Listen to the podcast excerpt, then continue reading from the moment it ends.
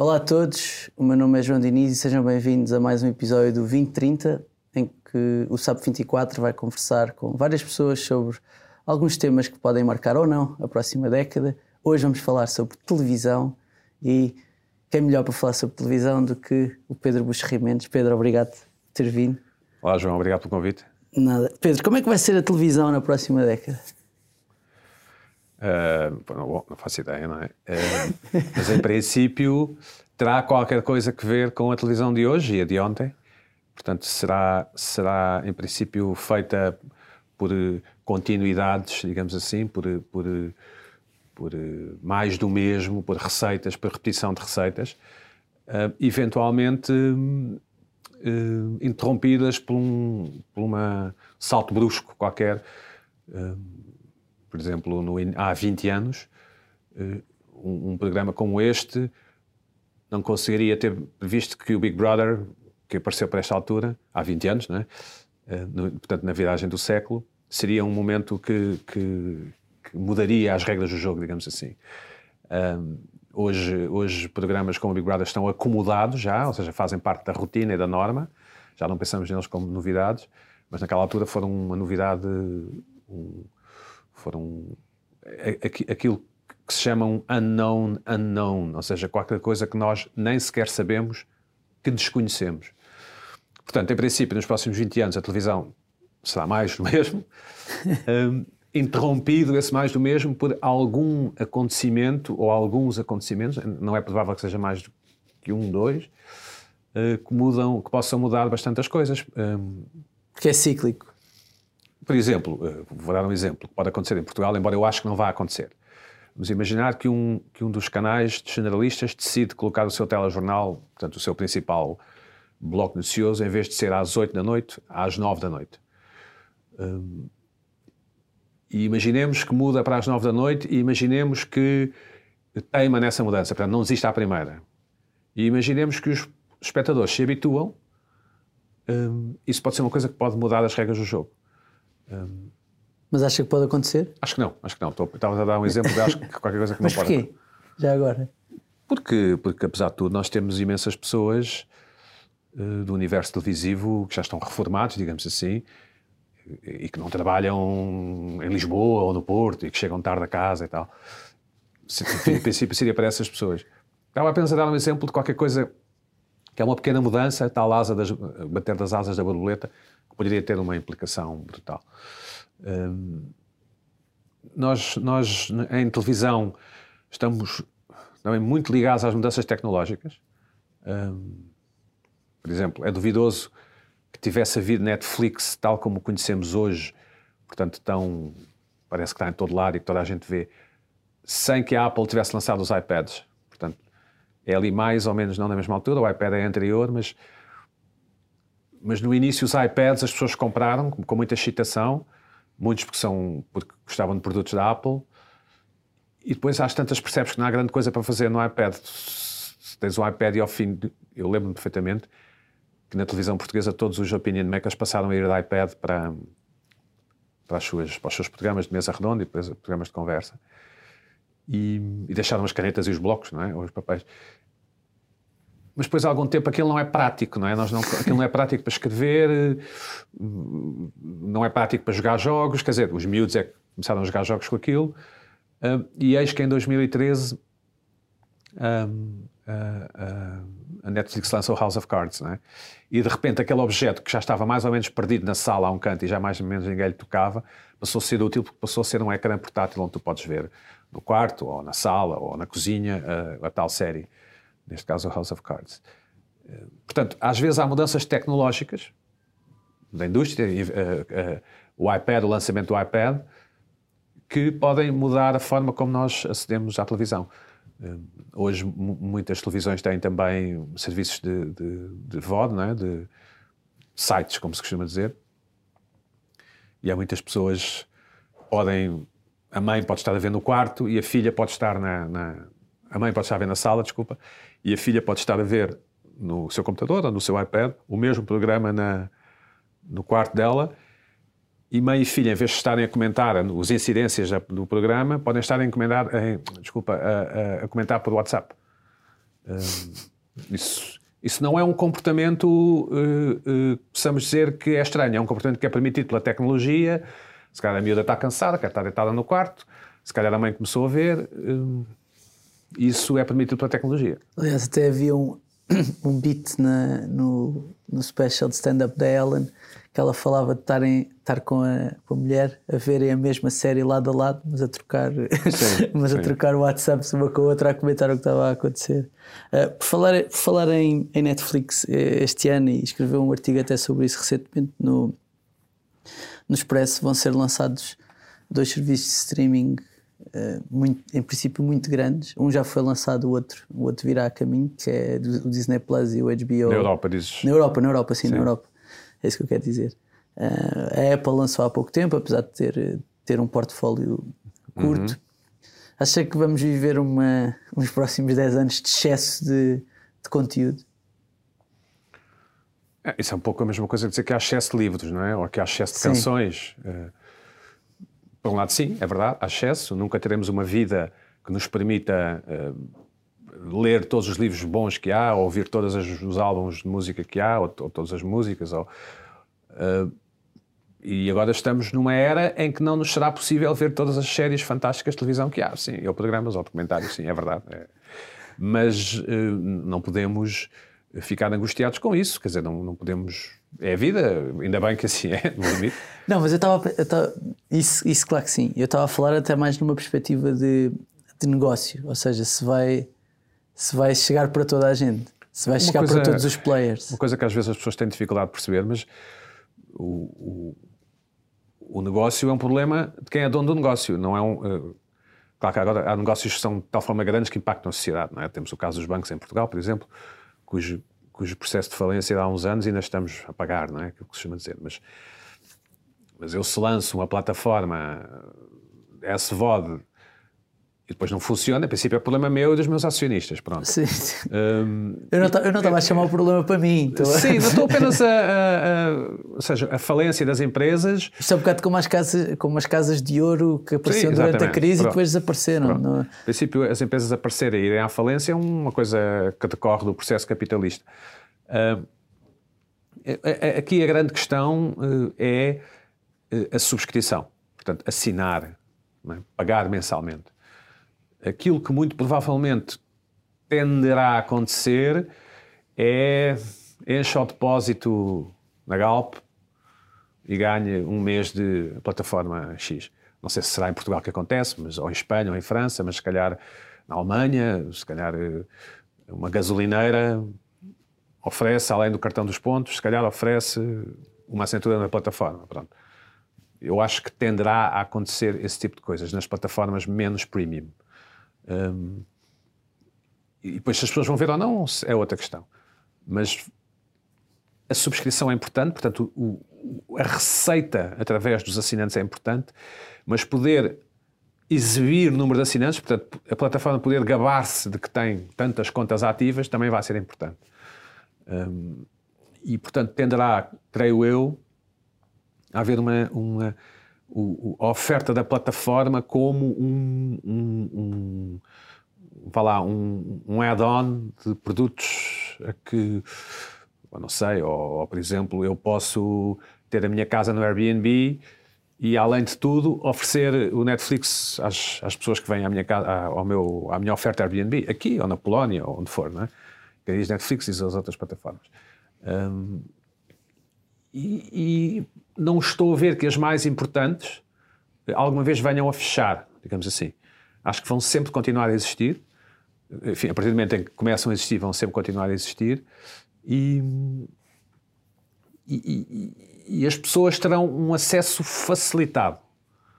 Um, algumas vão pagar, outras vêm incluídas, como eu disse, na, na gasolineira, mas não será difícil um, vermos as plataformas mais importantes, as séries das plataformas mais importantes. Não, não será uma grande dificuldade, digamos assim, no futuro. Daqui por dois, três anos, ou talvez um bocadinho mais, mas não será muito difícil. Como hoje não é muito difícil vermos um programa da TVI, ou da SIC Mulher, ou da... Alguns, na oferta que temos, esses programas existem, esses canais existem. Vamos, vamos acabar por conseguir ter acesso, seja um bundle que Isso, agora certo. subscreve aqui um, um, sei lá, um canal, não um canal por cabo, já um, um As pessoas que Vodafone ou o Mel ou a nós Renovam- renovam- e, e tens a, e tens a HBO, a borda, Netflix e não sei o quê. Isso, isso, isso. Acredito que dois, três anos isso seja mais, mais vulgar do que é hoje. Mas que vai, em princípio, penalizar esses negócios. Porque vai-lhes retirar receita. Eh, isso é a partir do princípio que esses negócios são importantes na, na chamada bottom line da, da empresa. A No única- caso da Netflix, sim, no, no caso das outras, não, não é? Agora, a, a- Netflix, das plataformas premium, a Netflix só tem um negócio da, da, da subscrição. Portanto, o- a única fonte de receitas da Netflix é aquilo que nós pagamos mensalmente hum, e que não, não serve nem de perto nem de longe para cobrir os custos. Sim. Vá. Uh, eles começam a ter alguma publicidade.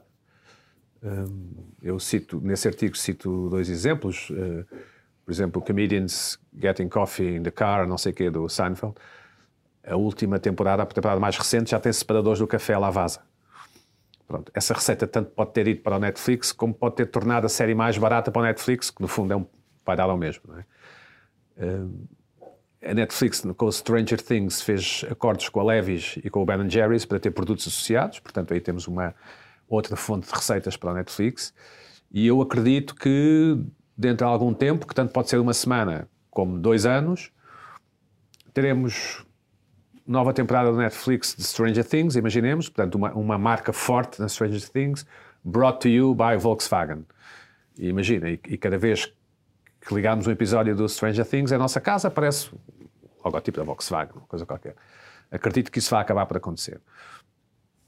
Ahm, nas, nas outras empresas, como por exemplo na, na- na- na Disney, Disney ah, a plataforma diz-se que serve sobretudo para, por um lado, não morrer. Não é? Nós às vezes temos que fazer coisas para não morrer. Hum, portanto, não deixar a Netflix crescer demasiado. Deixa-me cá, mas é ter uma plataforma para não ser apanhado na curva da- daqui a dois ou três anos.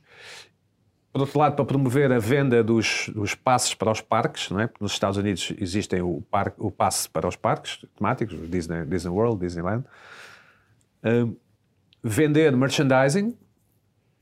Quando digo merchandising, não é só bonequinhos, é o pijamas, eh, o que for, chupa-chupas das suas marcas e potenciar os seus universos. Neste caso, o universo Marvel e o universo Star Wars, que são os mais fortes neste momento.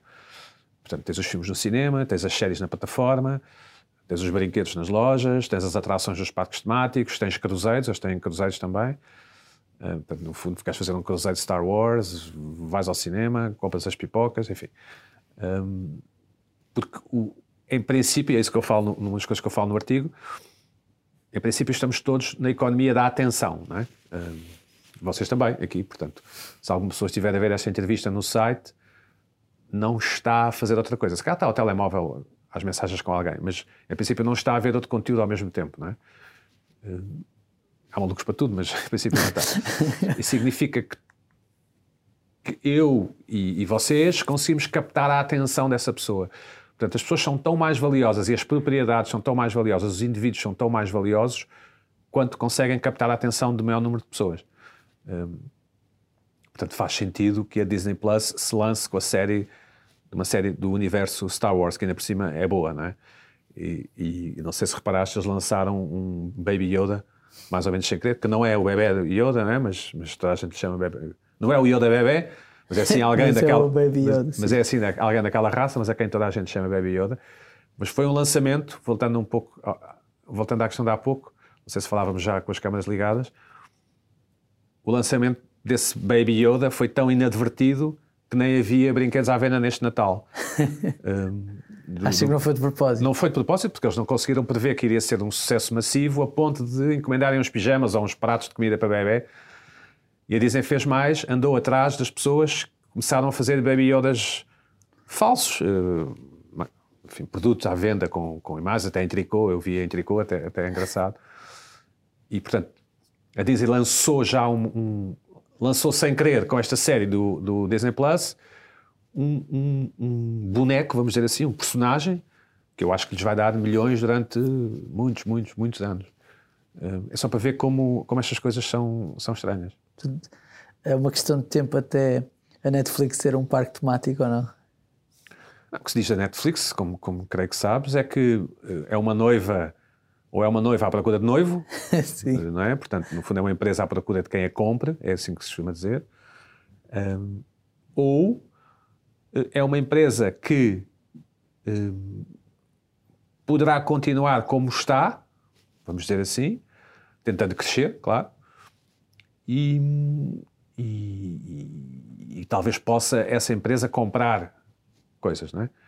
Um, porque Mas acha momento... que nunca, vão, nunca vai diversificar? Eu digo isto porque o portfólio, eles têm feito um esforço grande para ter séries, apesar de todas as séries deles dizerem original Netflix, não são todas originais, uhum. originais Netflix. Uh, mas eles têm feito um esforço para passar a ter portfólio próprio, até porque algumas das séries do seu portfólio vão vão para agora para os, para os seus próprios canais, vamos dizer assim. Voltaram, uh, sim. Perderam, os direitos do Friends, por Exatamente, exemplo, por exemplo. Uh, e por isso a minha pergunta era mais se, se, se, essa diversificação não pode acontecer também numa Netflix. O, o, nós podemos ter uma grande paixão sobre estes acontecimentos, sobre estes. Nós, fãs, ou enfim, pessoas, pessoas, mais novas, eu vejo com alguma agressividade. É, agora a televisão vai morrer, agora toda a gente vê Netflix. Mas está aqui uma lógica da empresa, não é? Um, um, que tem muito a ver com a era em que vivemos os chamados juros baixos, né? os juros estão baixos.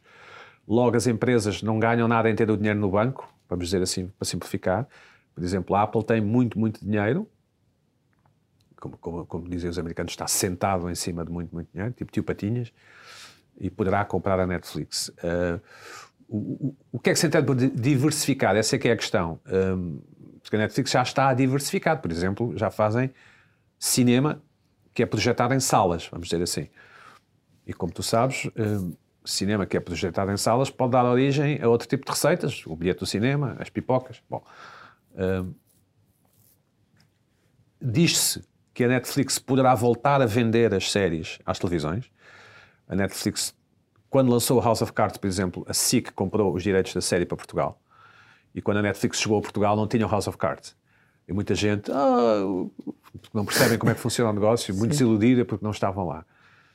Então a Netflix o que fez foi, começou por produzir séries e exibiu-as nos Estados Unidos e vendeu na Europa a, a, outras televisões, inclusive a SIC, e fez com isso dinheiro. Mas depois optaram por ter uma lógica global e deixaram de vender as suas séries às televisões. Mas diz-se na indústria que a Netflix pode voltar a vender a canais de cabo ou quem quiser comprar as suas séries. Portanto, imaginemos que uh, um canal como a SIC Radical, para usar o exemplo português, compra o, o Narcos, por exemplo. É? Uh, aí, aí, tens uma diversificação de negócio na, na, na, Netflix que pode existir e eu não me admiro que venha a existir. Bem como da publicidade, como dizia. Uh, uma das razões porque a chegada da Netflix à Europa ou mesmo nos Estados Unidos, ainda não é vista com grande irritação por parte das televisões, eh, e portanto não há grandes manifestações públicas de incrível, não sei o quê, é porque não têm publicidade, portanto não competem pelo, pelo, mercado da publicidade, só competem pelo mercado da atenção e da subscrição, ainda não pelo mercado da publicidade. Mas quando isso acontecer, e eu acho que isso vai acontecer, para alguns clientes premium, o que significa simplesmente é que a, a Volkswagen pode ter um bilhão, vamos imaginar, tem um bilhão por ano para gastar em advertising, em publicidade, e até agora gasta onde gasta.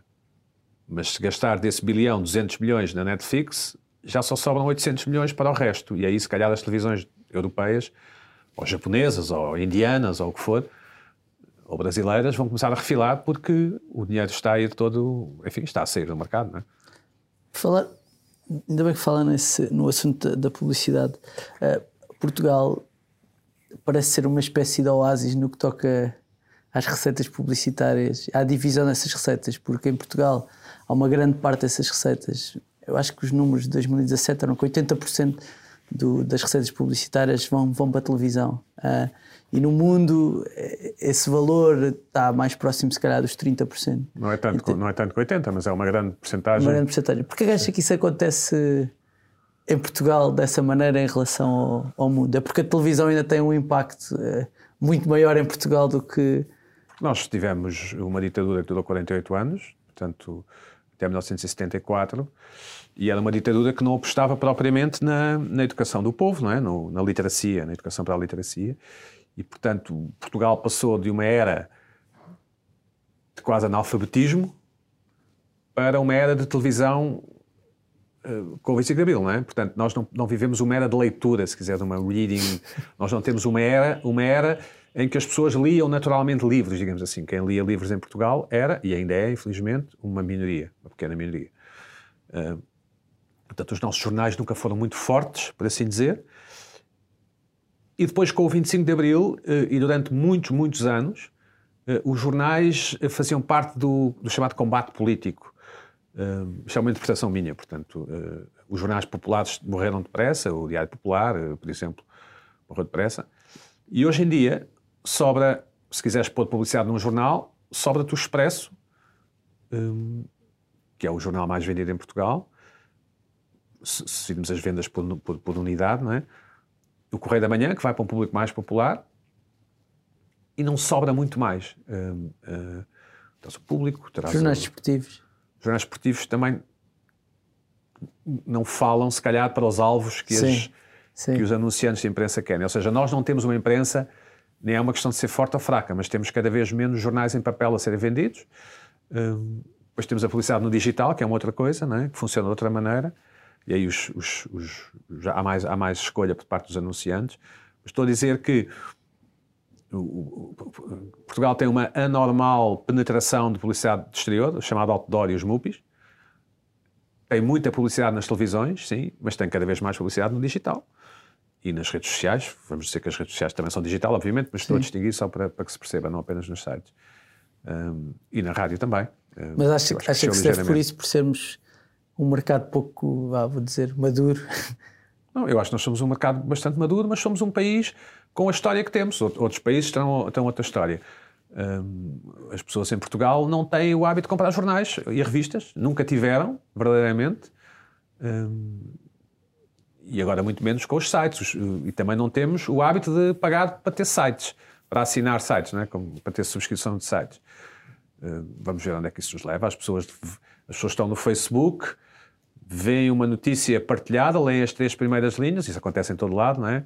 Veem as três primeiras linhas, Jorge Jesus eh, vai voltar ao Sporting, pronto. Eh, e não leem o resto, que é se, quando... jogo, de, jogo de homenagem. Não, ou quando as vacas tiverem asas. Um, as pessoas não pagam pelo, pelo conteúdo. Enfim, é um, somos um país sui generis, é, é, é, o, somos o que somos, temos umas coisas boas e outras coisas que não são tão boas, diria eu. Ok. Acha que. Mas, melhor, mas é- desculpa, é... deixa-me tentar. Uh, Vejo que estás um bocado desiludido com a resposta, mas. Não, não estou, não estou, não. Mas não estar. Não, não, não, é, só para, é só porque. Não estou, não estou, não estou, até porque provavelmente concordo em certa parte, acho que. Não é uma questão de concordar, o, o, o que se passa é. Foi pouco animador, é só isso. Não, uh, uh, pois. Uh, o o financiamento dos mídias, do, vamos, vamos chamar assim, não é? Portanto, a forma como os mídias ganham. É importante que os mídias tenham, ganhem dinheiro para que possam ter jornalismo independente. É uma coisa também que em Portugal é pouco percebido, muito pouco percebido. Para mim é francamente irritante. Significa que, se calhar, às vezes as televisões têm que ter programas um bocadinho mais assim, assado ou cozido, de forma a que possam ter receitas para terem jornalismo eh, forte. Um jornalismo forte é um jornalismo que, que vigia o poder, no bom sentido da palavra, e que explica e traduz às pessoas normais, como nós, o que é que se está a passar, porque é que aquele ministro é assim ou assado, etc. E é importante que os mídias possam, tenham meios de financiamento. Um, Isso também é uma perspectiva muito idealista da coisa. Ou não, seja, é, não é muito quem, ideal, não, não é, quem, quem, tem a empresa. Isto é uma perspectiva, isto são factos. As perspectivas já, já são factos, ou seja, uh,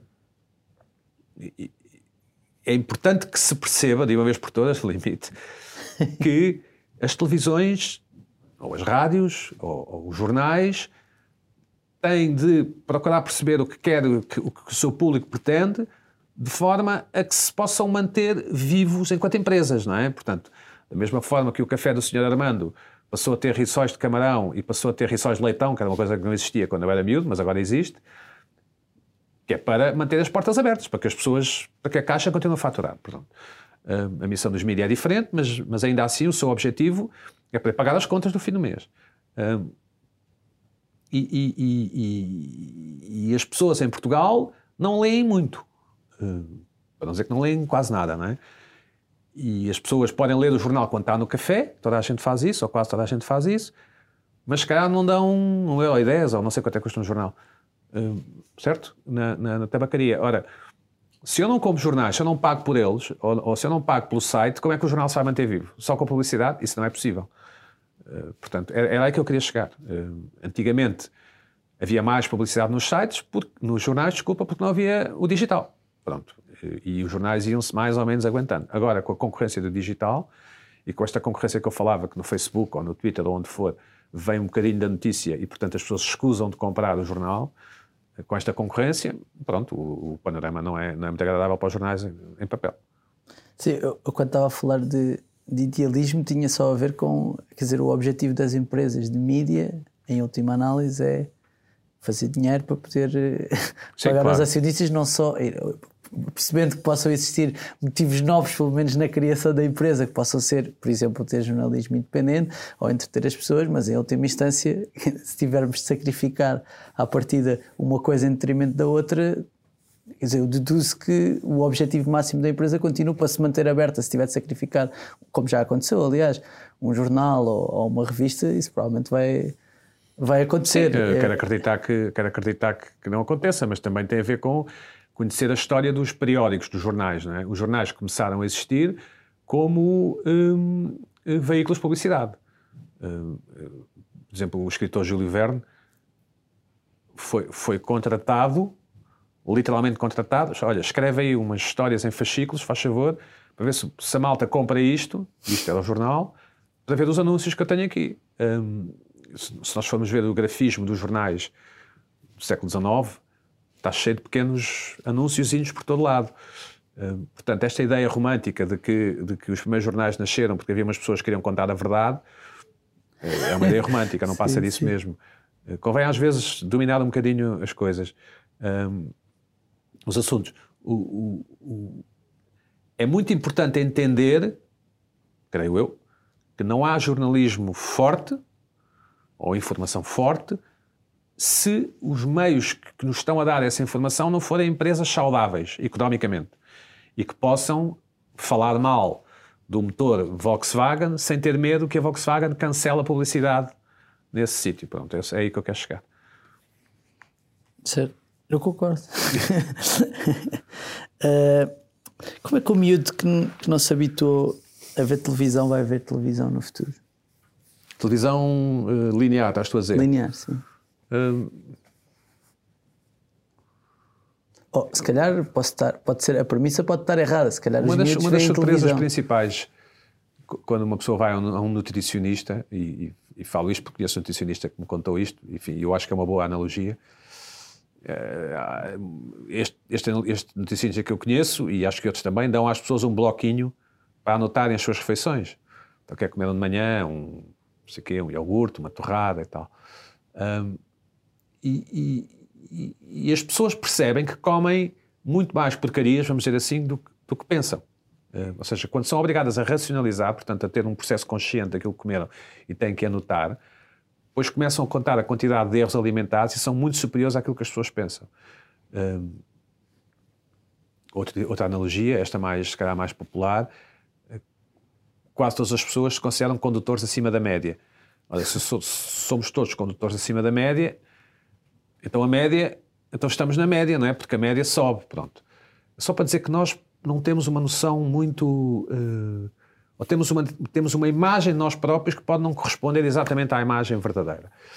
Uh, as pessoas veem muito mais televisão do que aquilo que pensam, para responder diretamente à tua pergunta, e têm uma relação com a televisão muito, muito intensa e muito surpreendente. Ainda agora nós estreámos na SIC um programa, A Máscara, e, e, e que, que, teve ótimas audiências. Mais de 1 milhão e 600 mil pessoas viram o programa todo, que é isto que as audiências significam. Uh, significa, quando se diz que um programa teve um milhão de pessoas a ver, significa que viu, viram todos os minutos desse programa. Porque houve mais pessoas que viram bocados. Uh, e, no entanto, se fores ver as redes sociais, aquilo foi um ato masoquista para muita gente. Uh, portanto, as pessoas comentam: ah, aquilo não presta, aquilo não gosto, não. Uh, a televisão é muito importante na vida das pessoas e isso, isso é o segredo da resiliência da televisão e é o que me leva a crer, enquanto pessoa que trabalha em televisão e estuda, que a televisão vai sobreviver, digamos assim, uh, porque as pessoas têm uma relação muito intensa que não têm com as séries da Netflix, vamos dizer assim. Aliás, uma das coisas que talvez venha a acontecer com a Netflix futuramente é eles, em vez de lançarem as séries todas para o binge watching, vão lançar também um episódio por semana, em alguns casos, claro, porque isso mantém a, a conversação, the conversation, viva nas redes sociais. É? Nós vimos agora com a, a, a HBO, teve uma série chamada Watchmen, e os episódios depois são comentados e são interpretados, e nós lemos reviews e críticas e tal. E, e, uma série que se fosse lançada toda de uma vez, se calhar duraria uma semana e meia, duas semanas nas redes sociais. Assim durou, acho que teve nove episódios, portanto, durou nove semanas de, de conversa, conversa, conversa coletiva. A, a, televisão tradicional, a televisão linear, como tu dizes, como é que se ensina uma criança a não a ver televisão linear? Eu acho que eh, essa pessoa vai acabar por ser atraída, inevitavelmente, pelo, pelo, pelo, pelo imã, vamos dizer assim, que é a televisão tradicional. Porque a televisão tradicional tem uma trepidação, tem um. Olá, sejam bem-vindos, uma alegria, uma energia, um nervosismo, um, uma, uma carga elétrica que te prende, um, que te prende a ti, espectador. Eh, claro que isso pode acontecer aos teus 6 anos, aos teus 8 anos, aos teus 9 anos, aos teus 12 anos, aos teus 24 anos. Eu lembro-me, e isto, isto, está estudado, eu lembro que no meu caso, eu até patinagem artística via, eh, eh, porque de facto ver televisão era a melhor coisa, era a coisa favorita das pessoas. E muitas vezes as pessoas da minha idade dizem como era ótimo nós brincarmos na rua e jogar a bola na rua e eu tenho uma má notícia para as pessoas, é porque não estava a dar nada de jeito na televisão, ou não havia televisão ainda, porque se nós tivéssemos o Stranger Things naquela altura, ninguém ia jogar a bola na rua, teríamos ficado em casa a ver a, ver a série. Portanto, esta ideia romântica, mais uma vez, de que as pessoas gostavam de andar de joelhos esfolados e brincar com paus, não, os jovens estavam aborrecidos, não tinham nada para fazer. Porque se tivessem muito boa televisão, se tivessem 100 canais e Spotify e não sei o quê, tinham que ficar em casa a ver, a ver hum, televisão, esses conteúdos. Estou convencido, enfim.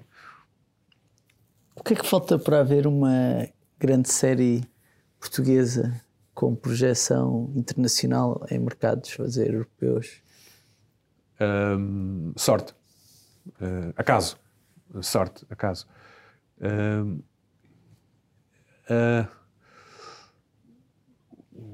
casa, a Casa de Papel foi uma questão de sorte. Um, e as pessoas que nos estão a ouvir agora podem pensar, ah, mas não há nenhuma comparável à Casa de Papel. Já lá vou essa parte.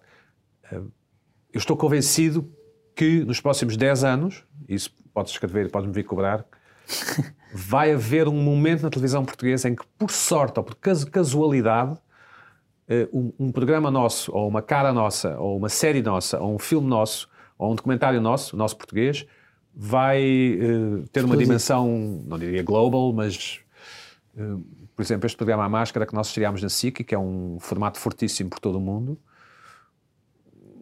foi um americano que estava com a família na Coreia, estava literalmente a jantar num boteco, num, numa rua cor-de-rosa lá do sítio, sei lá, no, no, bairro alto lá do sítio, e espreitou para a televisão e viu o conceito na televisão coreana. Portanto, é um, que é um original da Coreia. Uh, assim como o Shark Tank é um original um, japonês, acho eu japonês ou árabe. Pronto. Portanto, mais uma vez, não é um conceito, não é, é, é alguém que viu e espreitou. E não, Portugal é um país com uma economia fraca, débil, é um dos países que menos cresce na União Europeia. Um, e a televisão, este mundo, é um mundo que suga dinheiro a uma velocidade uh, impressionante. Um, nós, nós, Há exemplos conhecidos, por exemplo, a série Mad Men, que era uma série da AMC, não é? portanto não era de nenhuma canal dos mais importantes, digamos assim. Ele tipo exigiu que se comprasse os direitos de uma música dos Beatles, não é?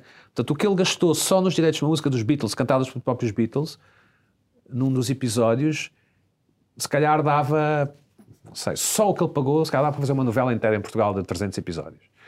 Portanto, nós falamos de escalas que, que não têm nada a ver com, com nada e quem trabalha em audiovisual sabe que, que, que, nós em Portugal fazemos o trabalho de seis ou sete pessoas, somos guionistas, câmaras, iluminamos, etc.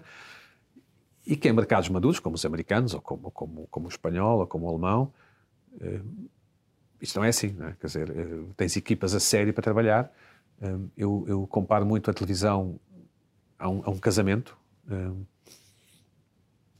Ou seja, todos nós já fomos a casamentos e a nossa atenção acaba por ser muito mais para o facto do empregado que nos está a servir lhe faltar um botão na camisa, ou para o facto de agora a noiva já está de chinelos, ou para o facto de a casa de banho ser muito longe do sítio onde estamos a comer, portanto, pequenos detalhes que são pequenas imperfeições naquele conjunto, do que propriamente para o vestido da noiva ser bonito, ou o, tipo está bem, ou o noivo está bem vestido. Ou seja, a, a televisão expõe-se muito, portanto, nós estamos literalmente a olhar para um ecrã durante uma hora e é muito fácil notar as imperfeições.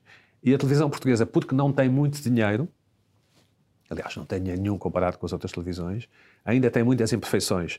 Tem sombras, tem às vezes atores que não são muito bons, tem, eh, enfim, tem falhas de raccord, falhas de iluminação, falhas de som, não se percebe bem o que dizem.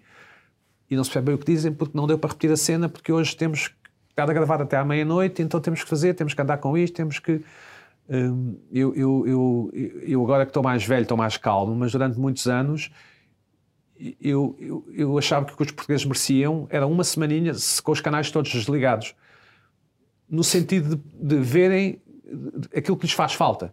Porque a coisa mais fácil que há é falar mal, obviamente, e, e isso as pessoas, sem problema nenhum, podem falar mal.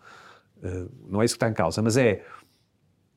Às vezes nós precisaríamos, de um reality check, de um, de um choque de realidade, não é? De um, de um, para perceber que às vezes nós, nós, que trabalhamos em televisão estamos a fazer nem ovos nem omeletes, é uma coisa. A nossa televisão é francamente superior aos meios que nós temos.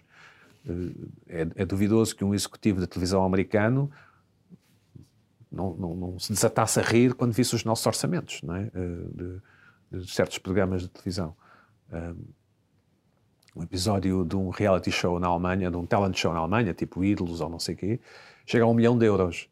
Um, um, episódio em Portugal de uma coisa tipo Got Talent ou Ídolos ou não sei o quê, é menos de 10 vezes menos, portanto é, é mais de 10 vezes menos, desculpa, é, sei lá, 15 vezes menos, ou uma coisa assim. Um, portanto, se calhar o alemão vinha cá e olhava para o orçamento e pegava no avião e voltava para a Alemanha porque achava que não era possível fazer. Nós, na televisão portuguesa, continuamos a achar que vale a pena e que é possível fazer, e, e assim é que temos feito. Um, mas o facto de Portugal ser um país que cresce pouco, portanto, as empresas não têm muito dinheiro, não têm muito dinheiro para anunciar, para serem anunciantes, faz com que a nossa televisão sofra com essa falta de liquidez, como se costuma dizer, no, no mercado. Pedro, muito obrigado. Ora essa. Obrigado. Até, e pode ser que daqui a 10 anos estejamos cá outra vez para lhe cobrar aquela, essa, esta última afirmação. Eu espero estar reformado, mas sim, ok. até lá, até lá. Obrigado.